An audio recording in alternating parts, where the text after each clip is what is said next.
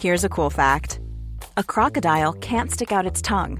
Another cool fact you can get short term health insurance for a month or just under a year in some states. United Healthcare short term insurance plans are designed for people who are between jobs, coming off their parents' plan, or turning a side hustle into a full time gig. Underwritten by Golden Rule Insurance Company, they offer flexible, budget friendly coverage with access to a nationwide network of doctors and hospitals. Get more cool facts about United Healthcare short term plans at uh1.com. Cada noche, los expertos se reúnen para debatir los temas que hacen historia en una mesa de análisis distinta. Aquí las entrevistas con los personajes y líderes de opinión, junto al análisis profundo de los temas trascendentes. Alfredo Ceja conduce un programa de Frente en Jalisco por el 100.3 de FM. Iniciamos.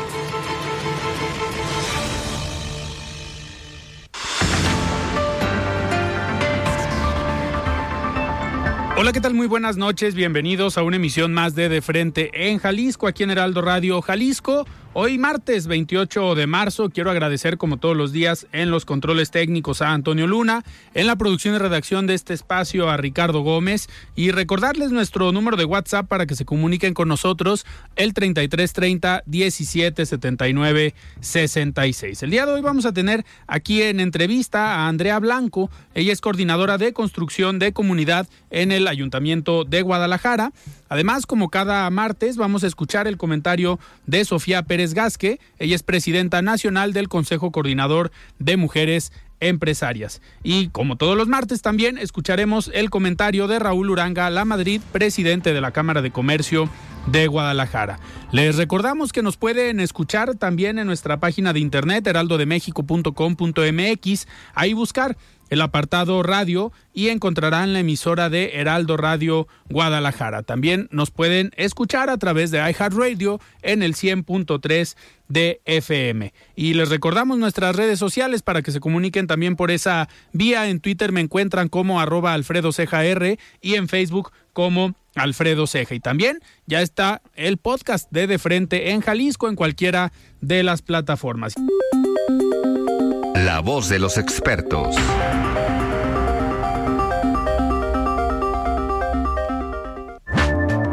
Muy bien, son las 7 de la noche con 5 minutos y me da muchísimo gusto recibir aquí en cabina a Andrea Blanco. Ella es coordinadora de construcción de comunidad en el Ayuntamiento de Guadalajara. Estimada Andrea, ¿cómo estás? Buenas noches. Muy bien, gracias. Pues aquí eh, gracias Alfredo por recibirnos y bueno, buenas tardes a todo el auditorio. Muy bien, pues listos Andrea para platicar de muchos, de muchos temas. Sin duda, la coordinación que encabezas, estaba viendo, digo, la cantidad de información, proyectos y programas que, que tienen y que están trabajando, pues es bastante, bastante extensa. Digo, a pesar de que podemos pensar que los servicios públicos es el área que más eh, proyectos puede tener o trabajo, viendo lo que están haciendo desde la coordinación de construcción de comunidad, pues vemos que es una coordinación muy transversal que tiene, digamos, para todas las áreas eh, diferentes proyectos. ¿Cómo te has sentido al frente de esta coordinación y con tanto trabajo? Sí, bueno. Pues todo un reto. Eh, es una coordinación, como decías, muy grande. Es una eh, coordinación que tiene nueve direcciones a su cargo. También tiene como mucha diversidad, porque tengo direcciones que van desde servicios médicos hasta el COBUDE, que tienen que ver con deporte, cultura, educación, protección animal. Eh, tengo muchas direcciones que tienen que ver con proyectos nuevos, direcciones de nueva creación para esta administración, como las colmenas, como toda la parte de capacitación y oferta educativa. Este, también tenemos otra que se llama difusión artística en barrios. Entonces, pues bueno, chambeándole mucho por la ciudad, por el municipio, con un, eh, con un sentido, eh, digamos, de muchísima responsabilidad al cargo. Y pues bueno, todos los días chambeando hasta 12 horas y más, eh, porque bueno, también tengo direcciones que operan 24/7, entonces hay que estar ahí muy atento, ¿no? Andrea, ¿y cómo ha sido esta forma de trabajar? Lo comentabas, muy transversal o diferentes áreas, pero Guadalajara muchas veces pensamos que sí es la capital del estado, estamos o lo dimensionamos como algunas colonias del centro histórico, pero también es un municipio muy diverso, con colonias muy diferentes, que al final esto impacta en el trabajo de construir comunidad, porque no todo Guadalajara tiene las mismas condiciones. Claro, eh, bueno, si bien esta administración se ha apostado mucho por el centro histórico, por la recuperación del centro histórico, ahora con Guadalajara, capital mundial del libro, que me toca encabezarlo, pues mucho del proyecto va eh, al primer cuadro, digamos, de la ciudad, eh, al Paseo Fray Antonio Alcalde, a las colonias tradicionales que están alrededor del centro histórico.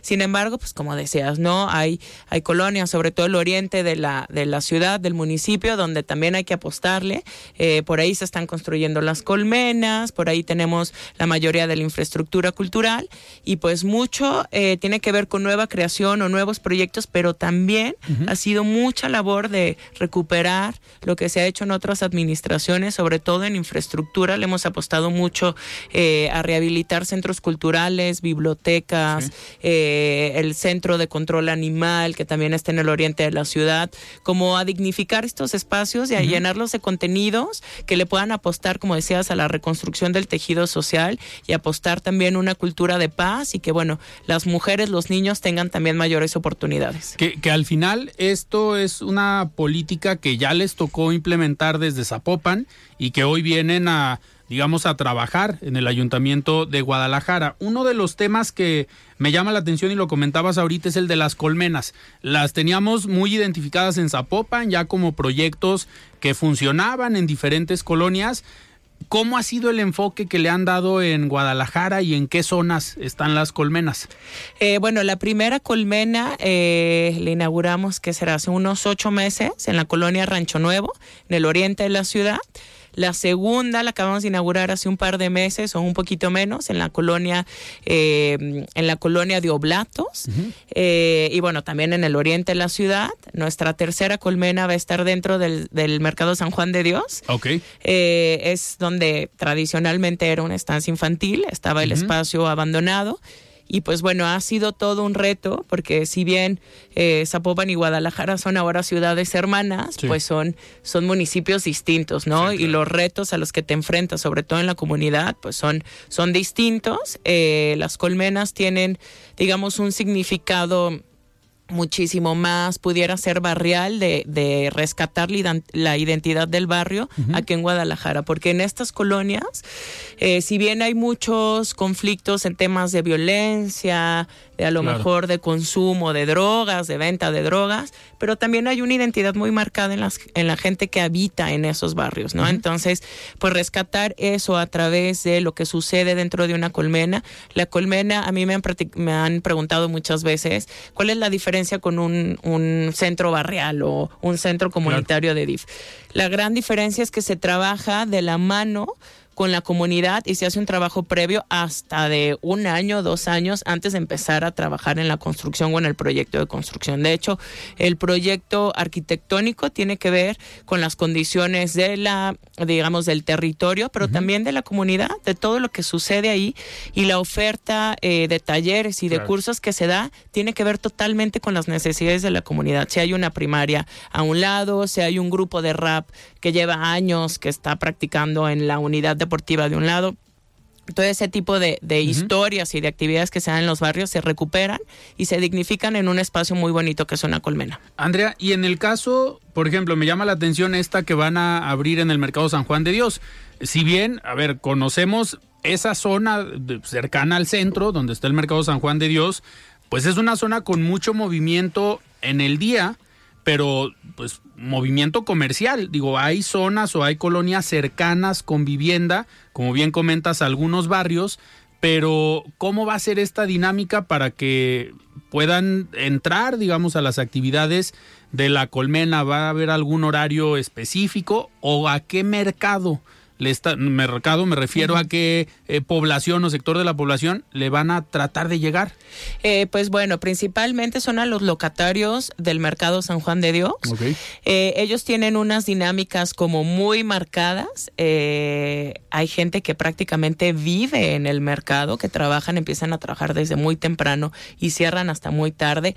Los niños hacen ahí la tarea, los niños ahí se duermen su siesta. Este, Hay como dinámicas muy marcadas. Hay tres mil, eh, hay tres mil locales en el mercado, entonces tenemos una población de hasta ocho mil personas que está en el mercado. Eh, muchas veces, pues, en condiciones que no son las óptimas ni para los niños ni para las mujeres. Este, de repente tienen una vida como muy sedentaria por estar, pues, ahí en la venta todo el tiempo sin poder hacer algún tipo de actividad física. Entonces, pues, bueno, esta colmena tiene muchísimo significado por la tradición del mercado y también para que sea un espacio sobre todo para los niños y para las familias que viven de ese mercado y que por tradición llevan viviendo desde hace mucho tiempo, ¿no? Entonces, pues sí, talleres que, que tengan que ver con cuestiones recreativas y talleres que tengan que ver también con cuestiones productivas, sobre todo para las mujeres. Totalmente. Andrea, y en algo que va relacionado, aunque no es el mismo proyecto, es el tema educativo, el tema de apoyo a los niños, pero desde las escuelas, no necesariamente en una eh, colmena. ¿Ahí que han estado trabajando desde la coordinación? Eh, bueno, tengo dos áreas eh, que se dedican a temas de educación y de apoyar a las familias y a los niños que están sobre todo en primaria y programas que tienen que ver también con secundaria. Eh, el área de educación o la Dirección de Educación Municipal y también la Dirección de Atención a la Niñez. en el área de atención a la niñez son programas, algunos de ellos se replican de Zapopan, por ejemplo, el programa de Escuela Segura, que a través de, de, digamos, de un de un diagnóstico, un filtrado que se hace de las escuelas que han sido vandalizadas más ocasiones en los últimos años. Sobre eso se les otorga eh, un sistema de videovigilancia que va conectado al C5, se les otorga este, una alarma y diferentes, eh, digamos, cuestiones de seguridad. También se les da talleres de seguridad vecinal a los, a los padres de familia y a los niños y a los maestros. Eh, también tenemos el programa de escuela todo color que es, digamos, similar a escuelas con estrella de Zapopan. Se rehabilitan los planteles. Eh, acá tenemos de diferencia que se rehabilitan los baños y la pintura exterior, obviamente la lonaria, que es lo que más buscan las escuelas. Eh, y bueno, se mejora la infraestructura y el entorno de la propia escuela. Eh, tenemos programas que tienen que ver con apoyo más al mantenimiento de las escuelas. Si bien no nos corresponde al 100% a la Dirección de Educación, es un tema más de la Secretaría de Educación. Nosotros apoyamos sobre todo con tema de pintura, de impermeabilización, con poda de árboles y pues bueno, las, las escuelas están súper contentas porque al final reciben un apoyo directo del municipio y este y bueno, también nos involucramos en temas de, talleres eh, para los niños, eh, temas de autoestima, temas de cultura de paz, de cultura del agua, certificamos a las escuelas eh, por estos talleres que se dan y al final damos un incentivo en temas de tecnología, una computadora, un proyector. Entonces, pues bueno, estamos, eh, como decía, si bien no nos corresponde de manera directa, si estamos generando programas para el apoyo de las escuelas que están en el municipio. Y algo que llamaba la atención desde Zapopan era que llevaban muy bien contabilizado el número de escuelas. Y era como un reto de, a ver, en este año vamos a eh, rehabilitar o a trabajar con tantas escuelas. Y siempre, pues cuando Pablo Lemus era alcalde de Zapopan, siempre salía y decía, cumplimos con la meta, ahora Juan José Frangel lo está haciendo con este mismo eh, proyecto. En Guadalajara ¿Cómo van? ¿Cuántas llevan? Eh, ¿Cuál es la meta para este año en cuanto a participación y cuidado de las escuelas? Claro. Eh, bueno, en escuela eh, a todo color, que sería escuela con estrella en Zapopan. el año pasado se rehabilitaron 14 escuelas. Este año esperamos llegar con, junto con las del año pasado a 40 escuelas. es algo súper positivo. Obviamente tenemos una lista enorme, pero bueno, vamos con todo para llegar a las 40 escuelas. Eh, con escuela segura esperamos llegar hasta 70 escuelas. Eh, obviamente también pues, les damos mantenimiento a los sistemas de videovigilancia que se otorgaron el año pasado. en, en esta certificación que damos a las escuelas de cultura de paz, así lo nombramos, esperamos llegar hasta 200 escuelas y bueno, va variando dependiendo del programa, ¿no? Y tienen el personal, digamos, de estas capacitaciones es dependiendo, depende de tu coordinación y son los que van directamente a las escuelas y dan estas charlas? Eh, bueno, es mixto, ¿no? Son de diferentes dependencias, por ejemplo, en la parte de derechos humanos y de cultura de paz, pues ahí es más bien sindicatura quien nos, ah, nos, presta, digamos, a los, a los capacitadores.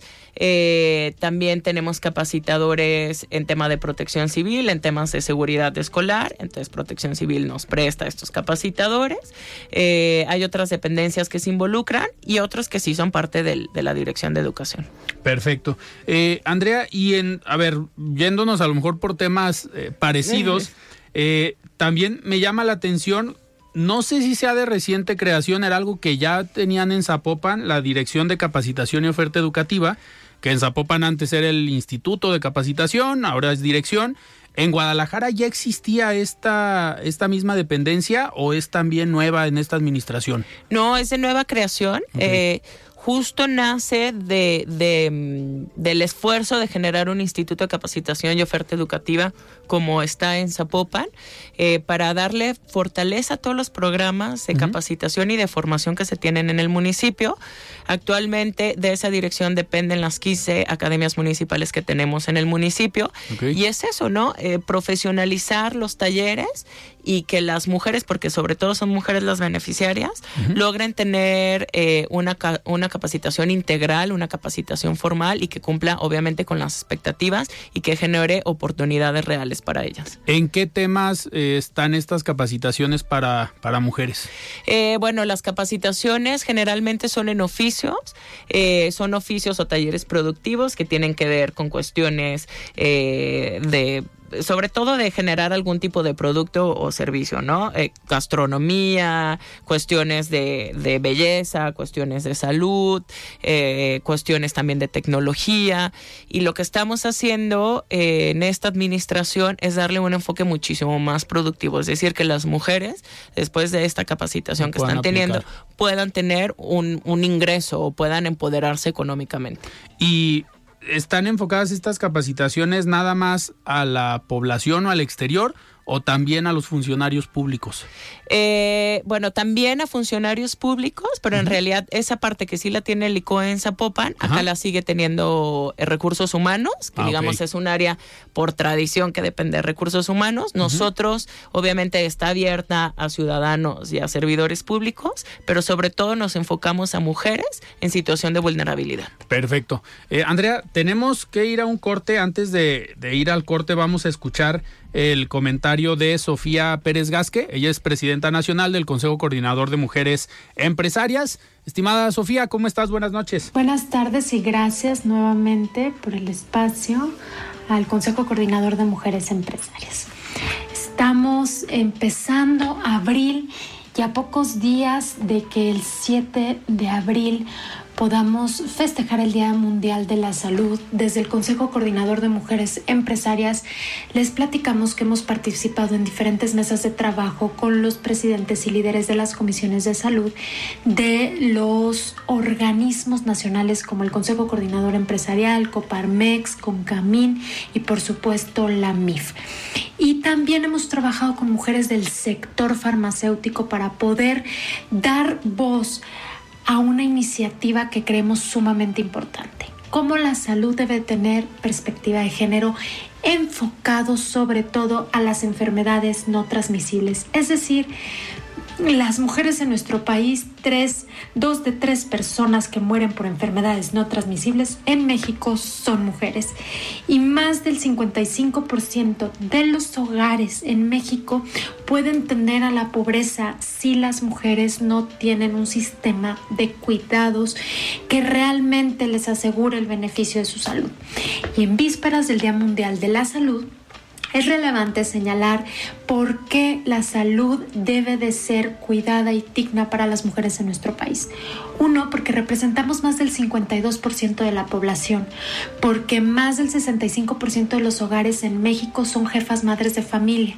Y si tan solo el 2% de las personas que lideran un hogar y son las proveedoras al 100% se enfermaran, representarían poco menos de un millón de personas. Que esto significa que imaginemos que todas estas mujeres enfermaran, podríamos tener un impacto directo en la economía de nuestro país gravísimo. Y el, el cuarto punto muy relevante a comentar es, por supuesto, cómo debemos de visualizar el sistema de cuidados en nuestro país. Hoy, la productividad de las mujeres que participan en el área laboral se ha visto disminuida por la falta de un sistema de cuidados relevante, robusto y que de las y cubra las necesidades de las niñas, de los niños y por supuesto los adultos mayores a las cuales estas eh, mujeres son las cuidadoras por supuesto, y en vistas de poder conmemorar este Día Mundial de la Salud, hacemos un llamado no solamente al gobierno, sino a las y los empresarios para seguir manteniendo acciones prioritarias de salud para las y los colaboradores y sobre todo de prestar especial atención a la salud mental. Muchísimas gracias por este espacio. Siga con Alfredo Ceja y su análisis de frente en Jalisco por el Heraldo Radio 100.3. El análisis de frente en Jalisco.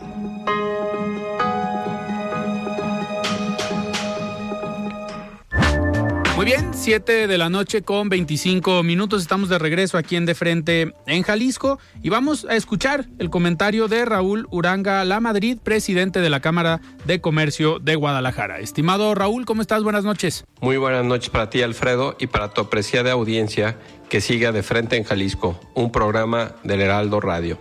En esta ocasión quisiera aprovechar la oportunidad para agradecer públicamente a los socios y miembros del Consejo Directivo de la Cámara de Comercio de Guadalajara porque han depositado en su servidor la confianza para estar al frente de esta noble y maravillosa institución durante un año más. Me comprometo a hacer mi mejor esfuerzo para que todo el sector del comercio, los servicios y el turismo se mantenga liderando la economía de Jalisco, porque permítanme ofrecer el siguiente dato. Más de dos terceras partes de esta pertenecen al sector terciario, es decir, donde están nuestros socios. Por eso, los dos años previo hemos trabajado intensamente en la mejora de los servicios para ellos. Además, diseñamos y pusimos en operación Cámara Connect, que fomenta la comunicación entre socios, desde la cual han surgido grandes oportunidades de negocio para todos. Producto del trabajo premio, Tendremos próximamente el único centro de emprendimiento del ICC en México, aquí, en nuestra Cámara. Enorme oportunidad para impulsar, asesorar, capacitar y conectar a los emprendedores del país con la red de centros de emprendimiento del ICC a nivel mundial. Entre otros proyectos, participamos directamente en eventos en el Centro Histórico de Guadalajara que muchos de ustedes recordarán como Ilusionante y G de Luz, ambos con asistencia récord. A propósito de grandes eventos organizados por la Cámara y de los planes para este tercer año, quiero mencionar que la internacionalización ha sido uno de los objetivos de la Cámara. Como parte de esta tarea ligada al turismo, es muy grato comentar con ustedes que en los primeros días de julio llevaremos el mariachi a Madrid y Sevilla, España. No quitaremos el dedo al renglón, seguiremos acompañando el trabajo de nuestros grupos de mujeres, empresarias y jóvenes emprendedores. Asimismo, seremos vigilantes en los procesos de mejora regulatoria de los gobiernos municipales del área metropolitana de Guadalajara, Tequila y Chapala con nuestro radar regulatorio. Antes de finalizar, me gustaría reiterarle la invitación para que conozcan y participen en los eventos del 135 aniversario de nuestra Cámara de Comercio de Guadalajara. Sigamos más juntos y más fuertes.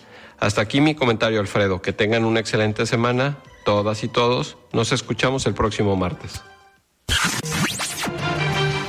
Únete a la conversación. WhatsApp de Frente en Jalisco 3330 1779 66.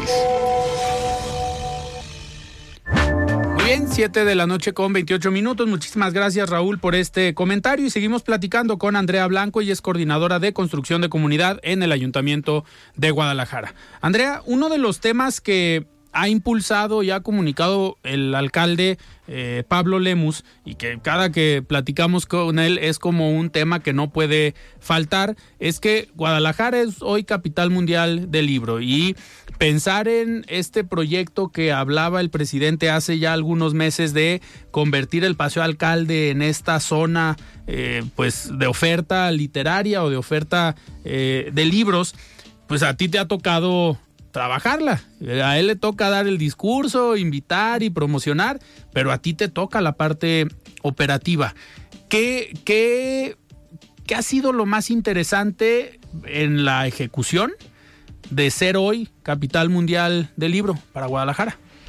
Eh, bueno, pues ya estamos a punto, de hecho, de terminar. Ya estamos en la fase final de, de, Guadalajara como capital mundial del libro. Termina el 22 de abril.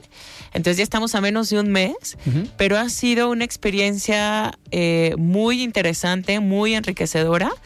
Eh, para mí, lo, el reto más grande que hemos tenido y también me parece que ha sido de los aciertos más grandes que hemos tenido en el programa de Guadalajara, Capital Mundial del Libro, ha sido diversificar este programa. Es decir, que no vaya para únicamente para la gente que le gusta leer, para los uh -huh. lectores asiduos, sino que sea el reto de acercar la lectura a los que a lo mejor no les interesa tanto el libro o no tienen la oportunidad. Ryan Reynolds here from Mint Mobile. With the price of just about everything going up during inflation, we thought we'd bring our prices down. So to help us, we brought in a reverse auctioneer, which is apparently a thing. Mint Mobile unlimited premium wireless. Ready to get 30, 30, bit to get 30, bit to get 20, 20, 20, bit to get 20, 20, bit to get 15, 15, 15, 15 just 15 bucks a month. So, Give it a try at mintmobile.com/switch. slash $45 up front for 3 months plus taxes and fees. Promo rate for new customers for limited time. Unlimited more than 40 gigabytes per month slows. Full terms at mintmobile.com. Hey, it's Ryan Reynolds and I'm here with Keith, co-star of my upcoming film If, only in theaters May 17th. Do you want to tell people the big news? All right, I'll do it. Sign up now and you'll get unlimited for $15 a month in six months of Paramount Plus Essential Plan on us. Mintmobile.com slash switch. Upfront payment of $45 equivalent to $15 per month. Unlimited over 40 gigabytes per month. Face lower speeds. Videos at 480p. Active Mint customers by 531.24 get six months of Paramount Plus Essential Plan. Auto renews after six months. Offer ends May 31st, 2024. Separate Paramount Plus registration required. Terms and conditions apply if rated PG. Unidad. El claro. tiempo, los recursos, la cultura de la lectura, ¿no? Eh, diversificarlo en que la literatura no es únicamente el libro per se, que la literatura puede ser la música, puede ser uh -huh. las artes plásticas, puede ser el teatro, inclusive puede ser la gastronomía. Entonces, el, el enriquecer este programa con actividades que las llevemos a los diferentes barrios, a los diferentes foros y poder ver eh, personas que les encanta la gastronomía mexicana, personas que les encanta el teatro, personas que les gusta asistir a lecturas de poesía o a presentaciones de libros, uh -huh. niños que asisten a una biblioteca eh, rehabilitada, una biblioteca con un acervo, este, con un acervo nuevo, con un acervo atractivo, pues eso ha sido de lo más gratificante y también ha sido un muy buen reto. Y, por ejemplo, de los de todos estos proyectos que han implementado por Guadalajara capital mundial del libro eh, qué datos puedes tener ya a casi terminando el año casi terminando el proyecto digamos bueno, pues de lo principal ha sido la cantidad de actividades. Uh -huh. Hemos superado las 1.500 actividades. Las actividades no únicamente por parte del municipio de Guadalajara, sino también incluyendo las actividades de nuestros aliados, es decir, la UDG, la FIL, la Secretaría de Cultura, el ITESO, la Universidad Marista, la UNIVA, eh, el Derechos Humanos. Eh, bueno, somos un consejo consultivo muy grande. Todo mundo ha aportado ideas, eh, opiniones, actividades, de todo para enriquecer el programa, ¿no? Y al final se termina el proyecto, pero ¿queda como una política pública o quedan actividades que seguirán impulsando desde Guadalajara y desde la coordinación? Sí, eso ha sido otro de los grandes retos y de lo que más me gusta de hecho platicar, porque el programa no únicamente ha sido una actividad de un día o una actividad de una hora, hemos tenido cosas que tienen que ver con formación de talentos en la literatura, de nuevos escritores. Eh, esto obviamente se queda pues para tener talento dentro del Estado. Eh, hemos invertido en infraestructura y esto es muy importante en los museos, los museos que ya llevaban mucho tiempo sin que se les apostara. Eh, recuperamos y pudimos al menos de una semana de arrancar con, con la capitalidad. Eh, reabrimos el Museo de Periodismo y de las Artes Gráficas, lo rehabilitamos, quedó muy bonito, lo estamos llenando de contenidos, tenemos ahí la mayoría de las presentaciones del libro, hemos tenido más de ocho exposiciones. El Museo de la Ciudad también llevaba mucho tiempo esperando que se le metiera dinero, pues ahora ya estamos por terminar. Es una de las actividades de cierre, la reapertura, no reapertura, pero digamos la reinauguración del Museo de la Ciudad. El Museo Raúl Anguiano también. Y el Museo de Antropología va a recibir recursos para el segundo periodo de, de este año. Eh, también eh, vamos a continuar con el apoyo a coediciones eh, por parte del municipio. Esto es algo importante pues creemos en, fortalecer las editoriales locales y pues muchas veces el otorgar espacios de venta, de promoción y también poder recibir un apoyo para que ellos puedan terminar sus proyectos es importante. Vamos a seguir con las ferias. Eh, por tradición tenemos la Feria Municipal del Libro, pero dentro del marco de la capitalidad eh, tuvimos como nuevas ferias la Feria del Cómic y la Novela Gráfica, tuvimos un encuentro de escritoras, eh, apoyamos a la feria a la feria de literatura infantil entonces a la feria también del libro antiguo y usado y todos estos apoyos y todas estas ferias van a seguir. Se van a quedar, claro. Porque al final es difundir el libro y también apoyar a los libreros, a los editoriales, a los escritores locales. Y a ver, algo que llamó mucho la atención el año pasado en el marco de la Feria Internacional del Libro, pues fue, estábamos en una época donde la polémica y la división o los conflictos entre el gobierno del estado y el grupo de la Universidad de Guadalajara, pues marcó eh, por una parte negativa lo que pasó en la Feria Internacional del Libro y muchos de los cuestionamientos eran, oigan, eh, estamos hablando del evento más importante de Latinoamérica, la segunda feria internacional eh, del libro o la segunda feria más grande del mundo. Somos Guadalajara, capital mundial del libro. ¿Cómo se está boicoteando o no participando de manera completa en, la feria, que al final ahí Guadalajara supo eh, separar y supo dividir y decir, a ver, yo tengo un compromiso con este proyecto que tengo y pues ahí voy a estar en la Feria Internacional del Libro. Y ahí estuvieron, estaba, el stand, me acuerdo, de Guadalajara, estaba en la pura entrada de la Expo Guadalajara. Sí, tuvimos ahí nuestro stand. Eh, nosotros, bueno, pues al final eh, como dices, continuamos con las actividades, porque además de tener el compromiso con la UNESCO por tener el nombramiento como Capital Mundial del Libro, pues también tenemos un compromiso con difundir la literatura y la, el arte y la cultura, ¿no? Entonces tuvimos nuestro, nuestro stand, lo tuvimos activo, tuvimos bastantes eh, actividades, presentaciones del libro, eh, firma de autógrafos, algunas actividades y encuentros con escritores y escritoras, y también tuvimos actividades que estaban fuera de la expo o de la FIL, pero bueno, las teníamos en los museos, en el Larva tuvimos una intervención muy buena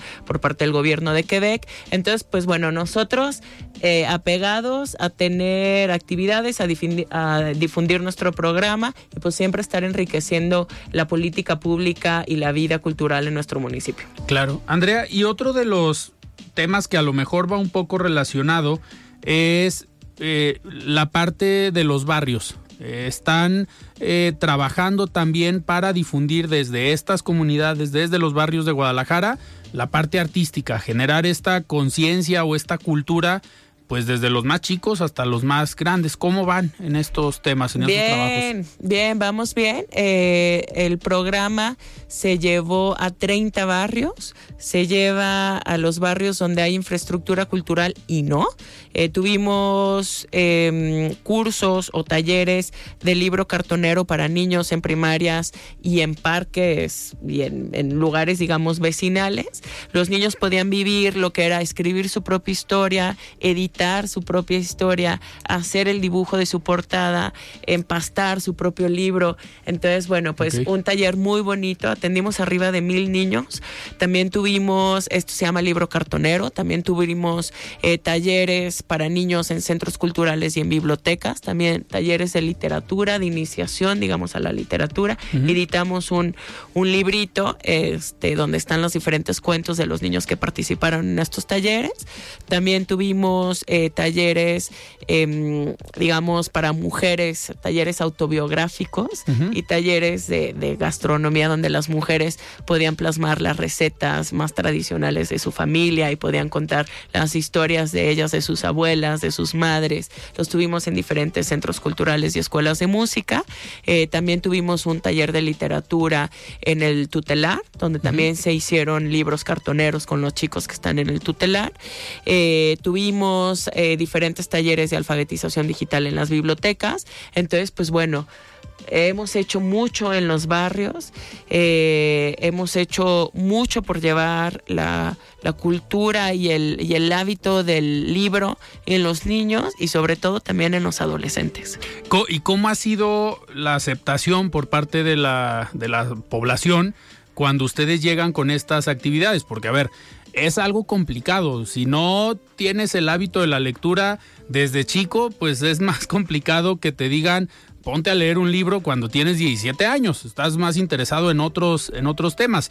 ¿Cómo reciben las actividades que llevan ustedes los diferentes sectores de la población, tanto niños como adolescentes. Se reciben muy bien, es que tenemos muy, muy buenos aliados, gente que sabe cómo trabajar en comunidad, sabe que cono gente que conoce eh, cómo trabajar con niños.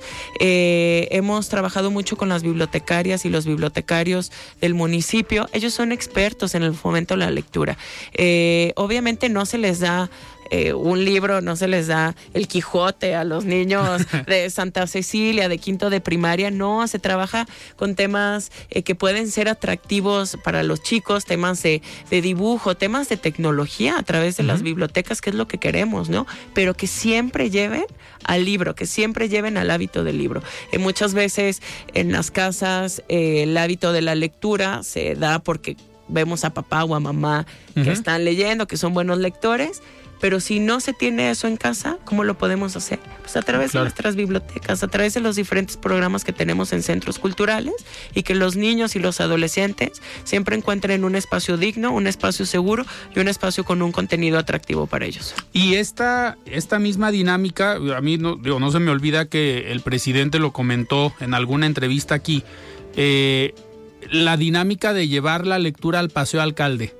¿Cómo ha sido? Digo, a mí no me ha tocado eh, caminarlo o pasar en estos últimos eh, meses, pero sí se logró ese objetivo de ver a la gente leyendo en el Paseo Alcalde o ver a las diferentes editoriales o librerías ahí? Sí, eh, obviamente el Paseo Alcalde hay partes donde se logra así, otras donde es más difícil, más difícil impulsarlo. colocamos 20 cajitas de libro libre en los módulos de boceadores.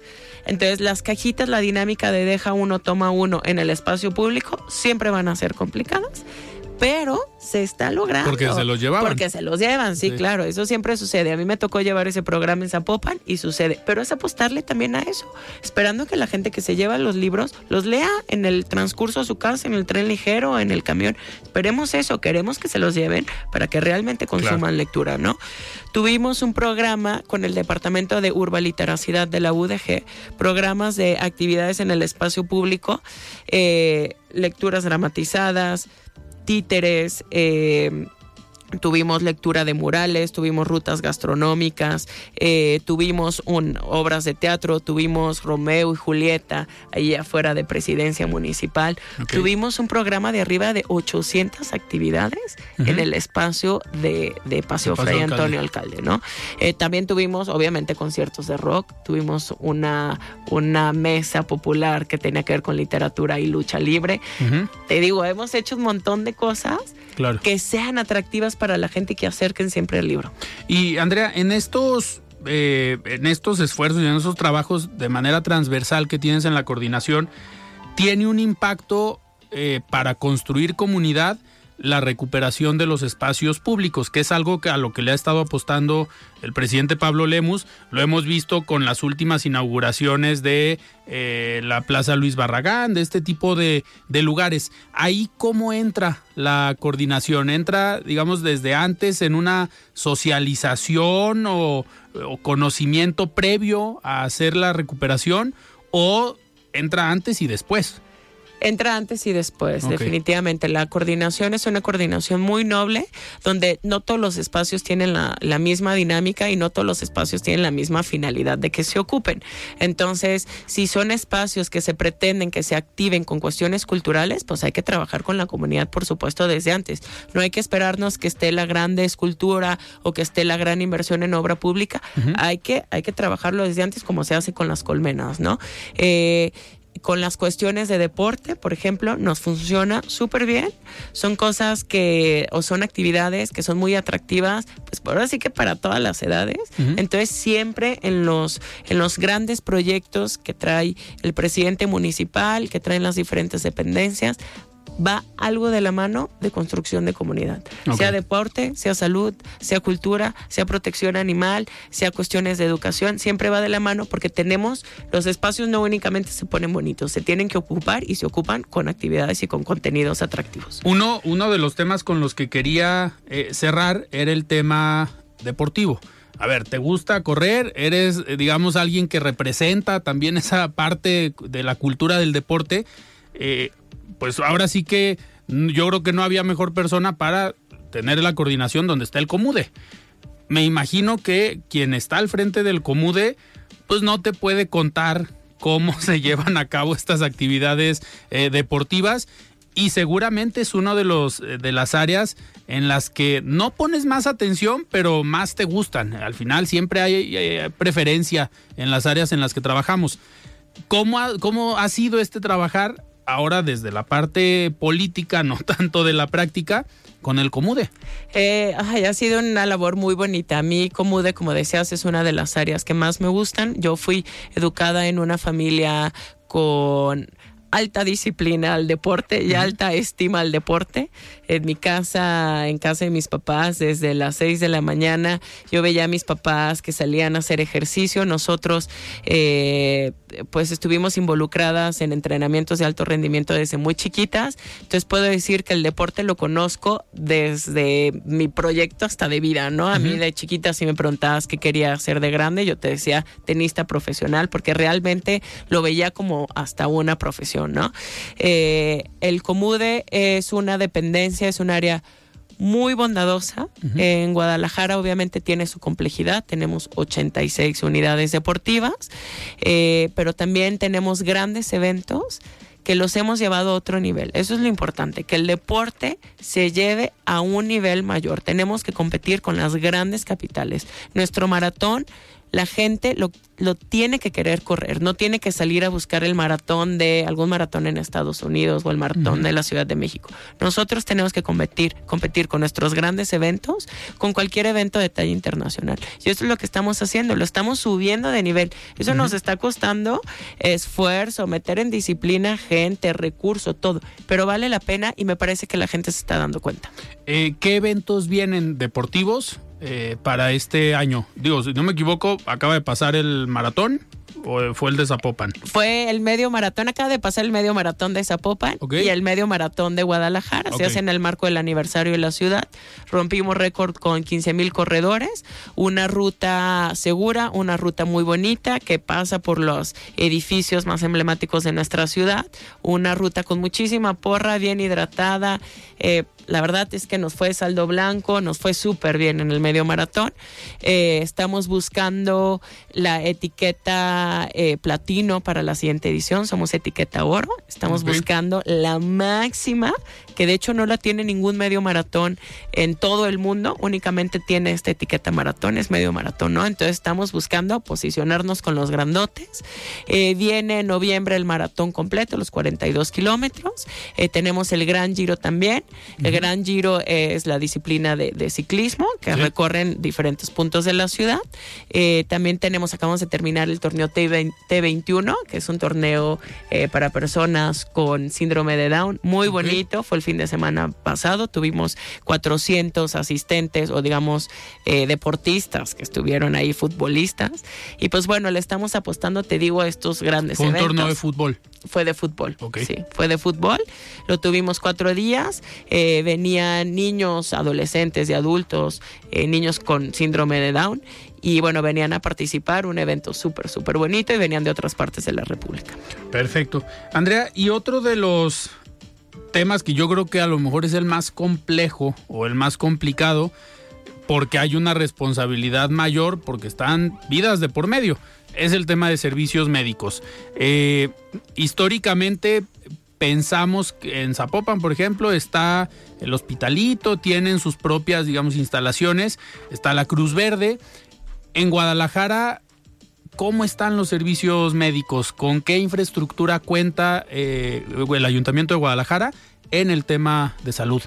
Eh, bueno, como dices, es un tema, es un tema mayor, es un tema de muchísima responsabilidad, es un tema que hay que tomar en serio, es un tema eh, que no, no, digamos, no, no se puede pues sí, no se puede jugar o no tomar en serio. Eh, tenemos seis Cruz Verdes en el municipio de Guadalajara. Nosotros no tenemos un hospitalito, pero sí estas Cruz Verdes, pues de las seis tenemos tres que son eh, quirúrgicas, es decir, sí tenemos como estos servicios hospitalarios. Tenemos este tenemos pues, operaciones, ¿no? Sobre todo cuestiones ortopédicas. Eh, recibimos arriba de 300 mil personas al año en las Cruz Verdes. Eh, muchas veces las personas que asisten a una Cruz Verde pues no tienen ningún tipo de seguridad social. Entonces pues le estamos apostando muchísimo a que se mejoren los servicios médicos, es decir, infraestructura. Ahora vamos a rehabilitar la Cruz Verde Leonardo Oliva, que está en el sur del municipio. Vamos a rehabilitar el Ernesto Arias, que está al lado de la Central Camionera Vieja. Eh, también rehabilitamos los quirófanos del Ignacio Allende. Y pues bueno, le estamos apostando a mejorar en infraestructura, en equipamiento, en todas las, digamos, el equipo eh, médico, todos los, el instrumental médico, los medicamentos para que también el personal de servicios médicos cuente con las herramientas para hacer su trabajo. Y capacitaciones también para el personal. Así es, de hecho vamos a graduar a, la, a los paramédicos este viernes, tenemos la primera graduación. Este, estamos certificando la escuela de paramédicos que existe en la Cruz Verde de Guadalajara. Y pues bueno, le estamos apostando a capacitar a las enfermeras, a los paramédicos y siempre estar pues con todas las certificaciones que tenemos que cumplir dentro del marco del sistema de salud. Andrea, me, en, información que me puse a, a investigar o a leer antes de la entrevista, vi algo que en esta área de servicios médicos me llamó mucho la atención es una unidad de rehabilitación para pacientes con diabetes. ¿Por qué? Porque este tipo de enfermedades, eh, como los enfermos renales, el tema de diabetes, pues son enfermedades eh, silenciosas que si no se atienden a tiempo o de manera adecuada, pues cuestan, cuestan vidas. ¿De qué se trata este proyecto? Eh, bueno, el proyecto va en tener a los especialistas y tener, como decías, al personal capacitado, tener los medicamentos y tener, eh, digamos, toda la parte de tratamientos para poder prevenir la diabetes y también para poder atender a las personas que ya tienen diabetes. Eh, poderles salvar a lo mejor alguna extremidad. entonces también nos metemos en la parte quirúrgica y pues bueno, principalmente contar con los elementos para poder prevenir y poder atender. Eso es lo que estamos haciendo en el tema de diabetes. Em, muchas veces pues no se cuenta ni con el personal con las especialidades ni con los, los medicamentos para los tratamientos. Entonces estamos apostando en recurso para que puedan tener las Cruz Verdes esto y se pueda implementar este proyecto. También tenemos, eh, reabrimos la unidad de prevención a, cáncer cervicuterino el año pasado. También son enfermedades que se pueden prevenir. Un cáncer cervicuterino que puede llevar a la muerte a las mujeres se puede prevenir con los servicios de un papá Nicolau totalmente gratuitos lo mismo para la diabetes, todos los servicios totalmente gratuitos. Y están enfocados en esta parte de prevención eh, también para niños, porque al final hay un problema grave en la niñez con diabetes, digamos, eh, prematura. Claro, claro, claro, por supuesto. Todos los servicios tenemos pediatras en los Cruz Verdes, eh, tenemos urgenciólogos, eh, tenemos ginecólogos, tenemos diferentes especialistas este, y por supuesto nosotros atendemos desde bebés hasta adultos mayores. Pues, Andrea, sin duda, mucho trabajo el que estás realizando en la coordinación de construcción de comunidad. Eh, interesante darnos cuenta de que algunos proyectos, eh, digamos, bien calificados y que ya han dado resultados en Zapopan, hoy los estén implementando en Guadalajara y qué gusto ver que también están dando resultados en Guadalajara. Digo, al final la percepción del trabajo se ve también en las encuestas, en los rankings, donde sale bien evaluado el presidente municipal, que al final como son proyectos nuevos, pues ahora sí que es la calificación de esta administración. Si tuvieras, nos quedan todavía dos minutos antes de, despedirnos, pero si tuvieras que definir a la coordinación de construcción de comunidad en un año que termina la administración, año y medio, ¿cuál sería esa meta y cuál sería ese objetivo que te pusiste cuando empezó la administración? Ay, Dios mío. Pues bueno, eh, yo creo que terminar, porque es, es esto, digo, yo llevo siendo servidora pública 11 años, ya voy por mi doceavo año.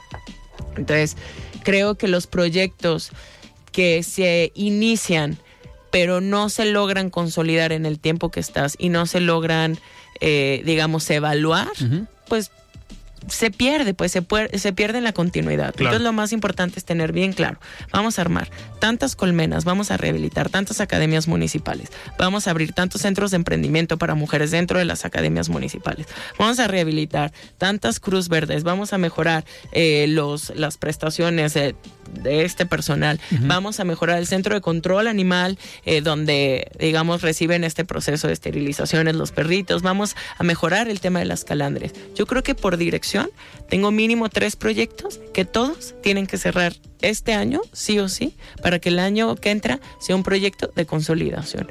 A mí me ayuda muchísimo los años que tengo de experiencia en el servicio público, porque también tienes que saber hasta dónde y tienes que saber que los proyectos no los puedes dejar a la mitad, porque eso no se vale ni para el recurso público ni para la gente que está esperando mejorar su, calidad, de, vida, o tener una oportunidad a través de un programa o un proyecto que tú estás impulsando. Perfecto. Andrea, pues muchísimas gracias por haber estado hoy aquí en De Frente en Jalisco. Muchísimas gracias a ti y bueno, buenas noches a todo el auditorio. Muy bien, pues nosotros nos despedimos, platicamos el día de hoy con Andrea Blanco y es coordinadora de construcción de comunidad en el Ayuntamiento de Guadalajara. Yo soy Alfredo Ceja y nos escuchamos el día de mañana. Muy buenas noches.